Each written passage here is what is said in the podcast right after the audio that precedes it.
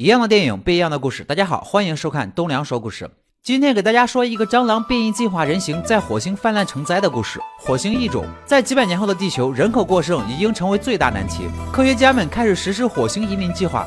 为了让火星的气候更加适合人类居住，首先就是将地球上生命力顽强的苔藓和小强送往火星。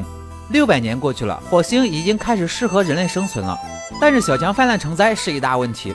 就这样，前往火星消灭小强的队伍乘坐宇宙飞船出发了。队员们都是一些死刑犯或者社会地位低下、急需用钱的狠角色。用他们自己的话来说，就是用地球的垃圾消灭火星的垃圾。就拿男主小吉来说，因为女友的老爹是个人渣，甚至逼迫自己的女儿去卖淫赚钱，结果女友狠了狠心，干掉了自己的老爹。小吉没办法，只能选择主动背黑锅。没错，这就是爱。在被警察追得走投无路，眼看就要被击毙的时候，脑残博士出现救了他们。然后脑残博士充分发挥自己的口才，杀人罪名落实了，牢底坐穿都是轻的，说不定就是当场击毙。我这儿有个去火星消灭小强的任务，只要你们完成了，不仅能消除罪名，还有不菲的佣金可以拿哦。一开始小吉是拒绝的，但是女友竟然毫不犹豫的签字了。这也没办法了，为了女友只能拼一把了。到了火星之后，出现在眼中的是一片绿意盎然，看来火星确实适合人类居住了。风景归风景，任务还是要执行的。队员们开始四处搜寻小强的踪影。就在这时，一种奇怪的人形生物出现在小吉面前。小吉还以为是火星人，主动友好的打了招呼，说好了伸手不打笑脸人。这真是的，就因为女友没笑，没笑，你妈的！刚开场女主就领了便当，这还怎么玩？接着，这个人形生物以快银一般的速度离开命案现场。伤心欲绝的小吉把女友的尸体带回飞船安置。此时此刻，舰长也终于告诉大家，火星上的小强其实已经发生变异。虽然他们很厉害，但是大家不用害怕，我们也有秘密武器。在来火星前，大家做的小手术其实是一个基因改造手术。现在大家都拥有昆虫的基因，只要激活了就可以拥有超能力，杀个小强啥的都是小意思。与此同时，变异小强也追寻过来，队员杰克船长追寻着“不要怂，就是干”的口号，直接杀了出去。一个漂亮的变身，然后一个漂亮的喷火大招，直接把变异小强烧成了残血。万万没想到，变异小强终究还是小强。杰克船长直接领了便当，当真是出身未捷身先死。为了鼓励大家的信心，舰长决定亲自动手。行家一出手便知有没有。变身后的舰长武力值直接爆表，一招干掉了变异小强。但是更多的变异小强已经杀过来了，宇宙飞船也突然出现了 bug，无法启动飞行了。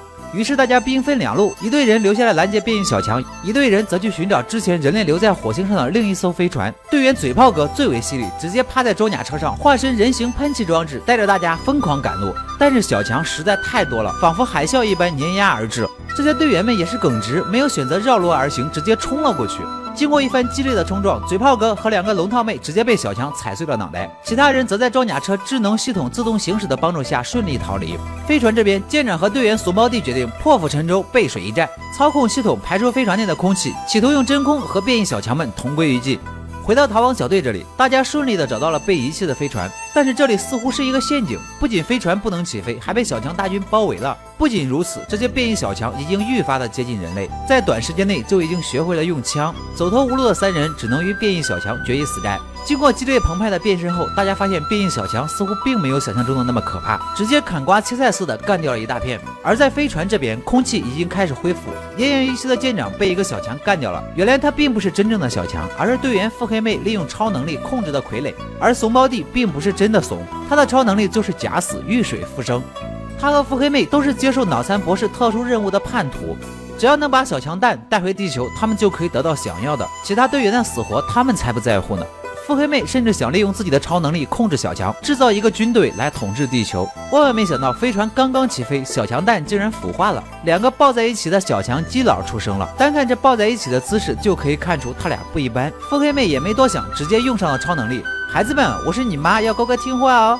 腹黑妹的下场可想而知，这一幕可把脑残博士吓坏了。他责令怂包弟立刻降落飞船，停止返航地球。但此时怂包弟早已自身难保，哪管得了那么多？不过基佬小强兄弟俩不干了，拉开嗓门发出一声嚎叫，来了个大召唤术，孩子们放飞梦想吧！地面上的小强大军纷纷回应，还真的张开翅膀飞了上去，生生的把飞船拉了下来。然后小强大军再次包围三人组，小吉变身的大黄蜂，小伙变身的蝗虫，妹子变身的螳螂。但是强中自有强中手，大黄蜂和蝗虫纷纷败下阵来，螳螂妹更是直接被秒杀。一次变身不行，那就二次进化。果然战斗力强大了很多，但是小强实在太多了，更何况还要击倒小强在旁边偷袭。毕竟双拳难敌四手，蝗虫小伙开始加大药物剂量，开启究极进化，甚至长出了翅膀，一时间所向披靡。但药剂注射过多是有副作用的，再也不能变回人身了。无穷用无尽的小强大军怎么也杀之不尽，两个人已经筋疲力尽，伤痕累累，眼看俩人就要命丧黄泉。就在这千钧一发的时刻，天上出现了一只幺蛾子。